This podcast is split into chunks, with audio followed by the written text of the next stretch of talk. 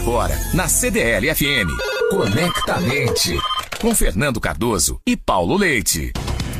Bom dia para você, ligado em mais uma edição do Conectamente aqui na CDL FM. Começamos mais um programa em que a gente traz um tema para você. Primeiro ouvir, depois discutir, repercutir, fazer uso dele. E hoje nós vamos falar sobre o que é cultura organizacional. Antes de apresentar o nosso convidado, quem faz uma, faz um, um, uma introdução para falar um pouco sobre o programa é o titular desse programa, Fernando Cardoso, vice-presidente da CDL-BH. Fernandão, bom dia.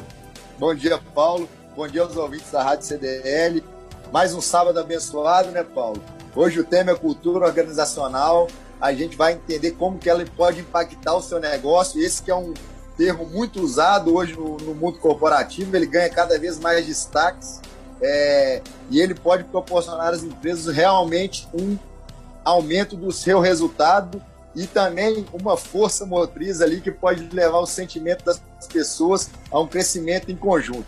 E a gente vai falar com um expert nesse assunto, é o Luiz Bulamarque. Apresenta essa fera aí pra gente, Paulo. Luiz Bulamarque é bacharel em administração, especialista em psicologia transpessoal, é fundador e CEO da Jazer, atua no Brasil inteirinho, mais de 30 anos de mercado, já desenvolveu projetos em mais de 500 organizações. Os seus conhecimentos já foram vistos, lidos e experimentados por mais de 160 mil pessoas. Bom dia, Lu, e prazer falar com você. Prazer estar conectado com você, Paulo e Fernando, nesse programa que traz grandes insights. Espero que eu possa contribuir com mais um programa para vocês. E quem começa sempre o nosso papo, provocando a primeira discussão, é o Fernando. Fernando, mais uma vez é com você. Ô, Lui, começando a conversa, explica para a gente aí o que é cultura organizacional e se existem tipos diferentes de cultura organizacional. Essa é uma ótima pergunta, porque é um termo que muitas vezes as pessoas confundem muito.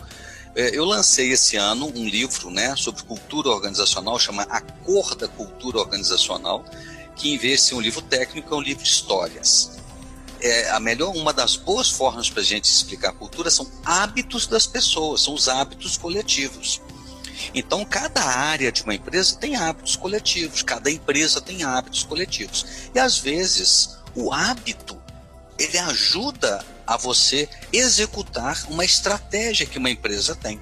E às vezes os hábitos vão contra a execução da estratégia. Então, o grande desafio das empresas é primeiro ter uma boa estratégia para crescer, para permanecer e desenvolver o seu mercado. Mas o grande desafio é que executar a estratégia você precisa de pessoas. E pessoas têm hábitos, e os hábitos coletivos formam as culturas.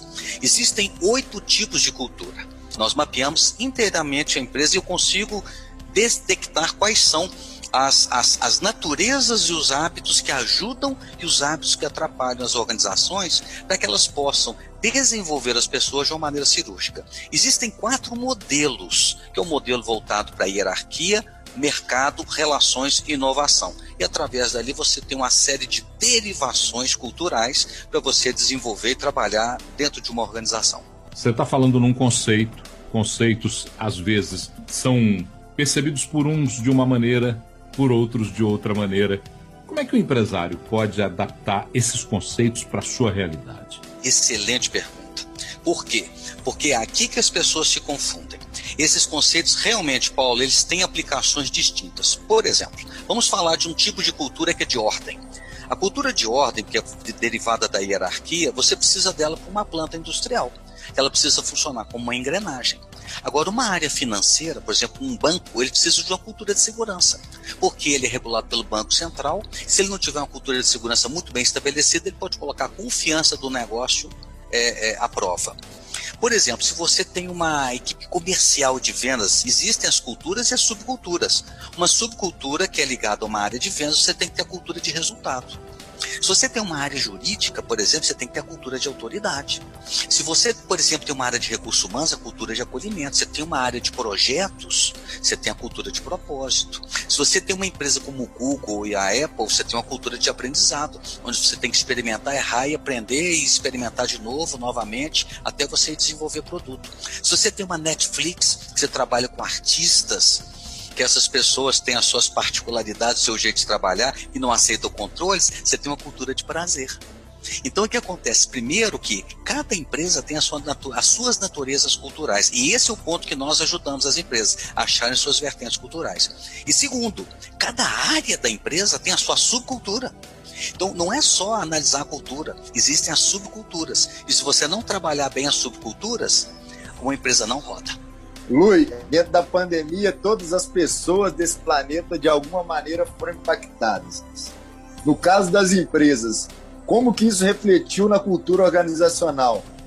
E aquelas empresas que tinham uma cultura é, mais estruturada, elas enfrentaram melhor a pandemia? Sem dúvida, Fernando. Vamos começar pelo final da sua pergunta. As empresas que tinham uma definição muito clara de cultura, elas lidaram bem com a situação. Porque a, cultura ela tem que refletir o negócio. Qual que é o problema hoje no Brasil, principalmente? Que as, os conceitos chegam e as pessoas vão pegando os conceitos como uma moda, e se ela não tiver na moda, ela está fora do mercado. Então, qual que é o conceito hoje? Ah, de transformação cultural. Transformação cultural está ligada aqui à inovação. Se você não, não virar uma empresa inovadora, você está morto.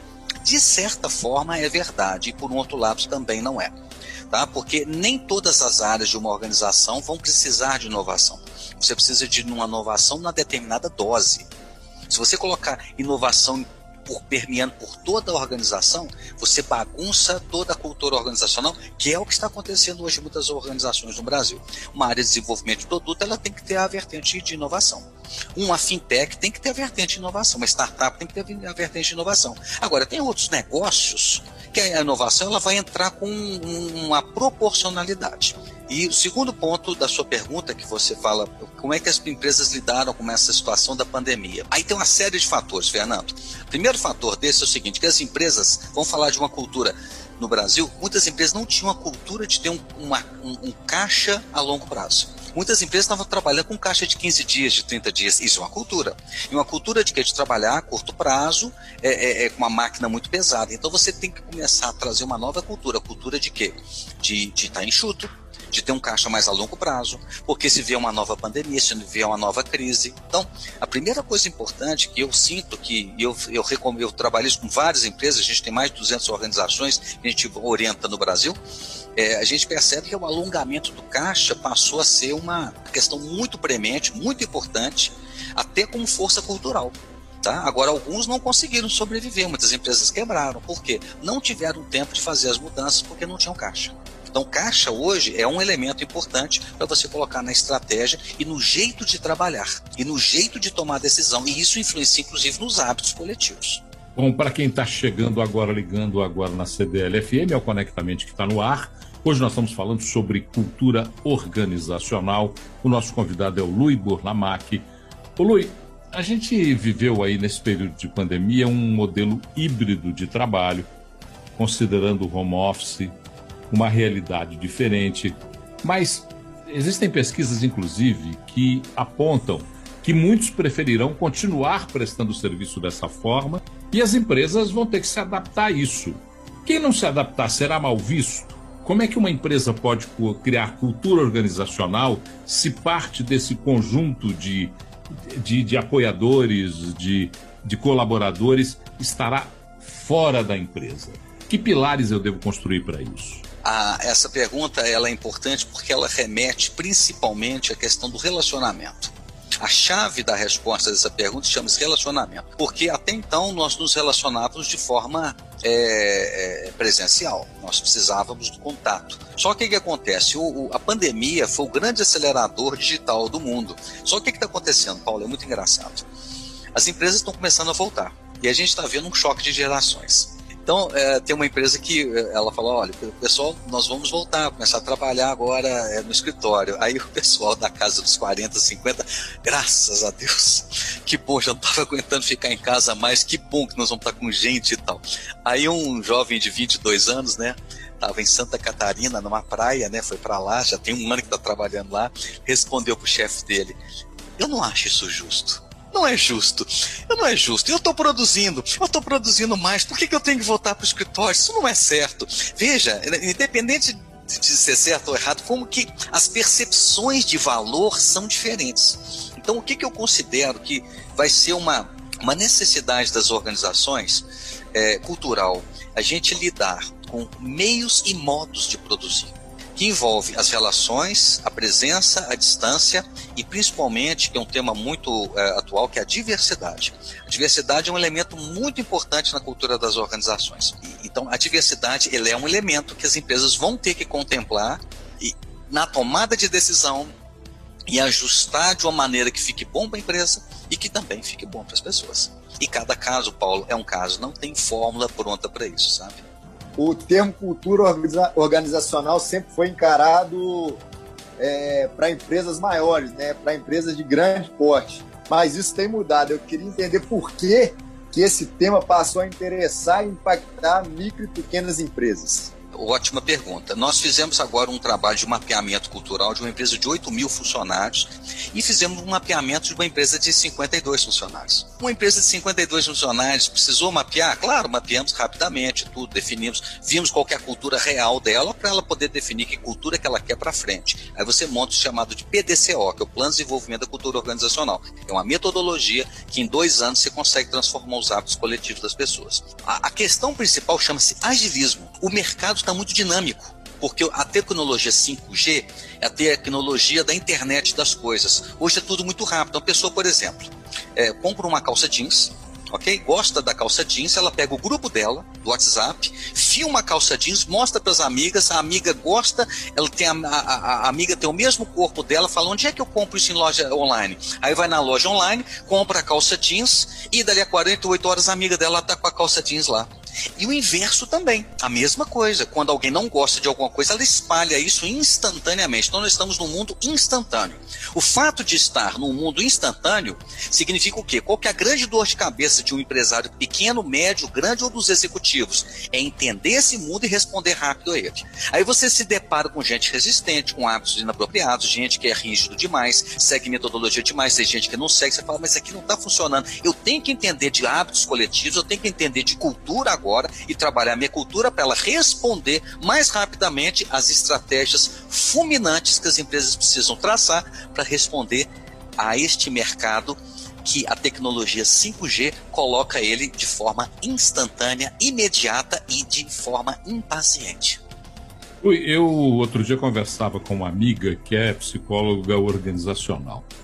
E ela me falava uma coisa muito interessante, que eles discutiam na empresa a possibilidade de passar a, a colocar dentro do processo de seleção itens da cultura organizacional da empresa para buscar pessoas que tivessem menos dificuldade de entender essa cultura organizacional e diminuir assim a rotatividade dentro da empresa. Que caminhos a pessoa tem que adotar para descobrir essa forma? Ah, ela está coberta de razão, Paulo. É exatamente a recomendação que a gente faz. Quando a gente mapeia a cultura de uma empresa para ver qual é a realidade, e muitas vezes é chocante, é, e define a cultura que é ideal, aí já você monta o plano de desenvolvimento da cultura organizacional, que chama PDCO. E como é que você acerta a cultura? Quando primeiro você tem todos os dados, tem, a cultura tem que ser baseada em número. Ok? Não pode ser feeling, não. Aí você pega o que foi definido, você começa a traduzir isso no processo de seleção, processo de recrutamento, você já traz as pessoas com o fit cultural, fazendo um encontro com a cultura da organização. Luiz, para finalizar nossa conversa, o bate-papo foi excelente. Eu queria que você falasse para a gente aí sobre as tendências de cultura organizacional para os próximos anos e como colocá-las em prática. Perfeito. A tendência, Fernando, nos próximos tempos, clássica, fundamental, é que cultura é algoritmo e ela é número. Então, se você for trazer algum trabalho de cultura organizacional, você tem que trazer número para tudo. Cultura é número, não é feeling. Não é assim, nós queremos a cultura X. Isso aí é achismo, isso aí é devaneio, isso aí é intuitivo demais. Nós temos que ter número. Segundo, segunda tendência muito importante, não adianta só trabalhar a cultura da organização, tem que trabalhar as subculturas. E um outro ponto, um terceiro ponto muito importante, cultura tem que ser medido, tem que entrar no plano estratégico. Então, nós somos uma empresa de consultoria, a gente faz desenho, design estratégico, identidade organizacional, tem todo o mapa estratégico. E a gente está fazendo, enfiando os números de cultura dentro do mapa estratégico. E aí você passa a tratar a cultura também como um fator estratégico de crescimento. E você tem que medir todo ano. Então, você tem que medir a cultura ano após ano com os indicadores. Então, as tendências é métrica, subcultura e medição contínua.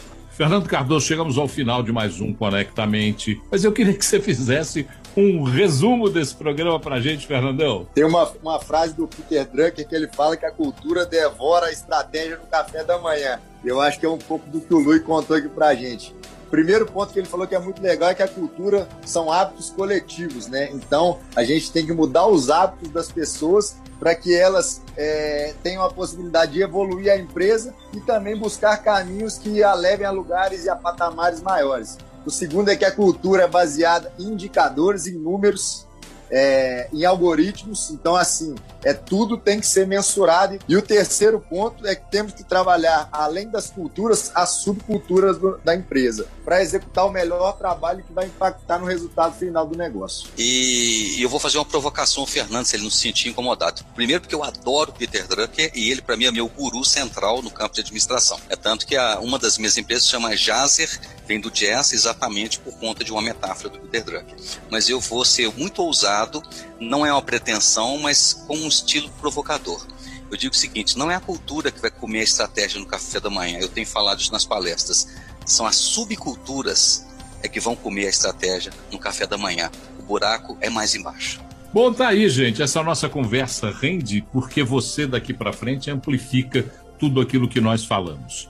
Se você quiser colaborar, sugerir, criticar, se quiser, por exemplo, contribuir com a nossa cultura de comunicação nesse programa, mande um e-mail para conectamente@cdlbh.com.br. O áudio desse programa está disponível daqui a pouquinho no Spotify. Obrigado, Fernando. Obrigado, Lu. E até uma próxima. Você que nos acompanha, até sábado que vem com mais uma edição do Conectamente. Você ouviu Conectamente na CDL FM.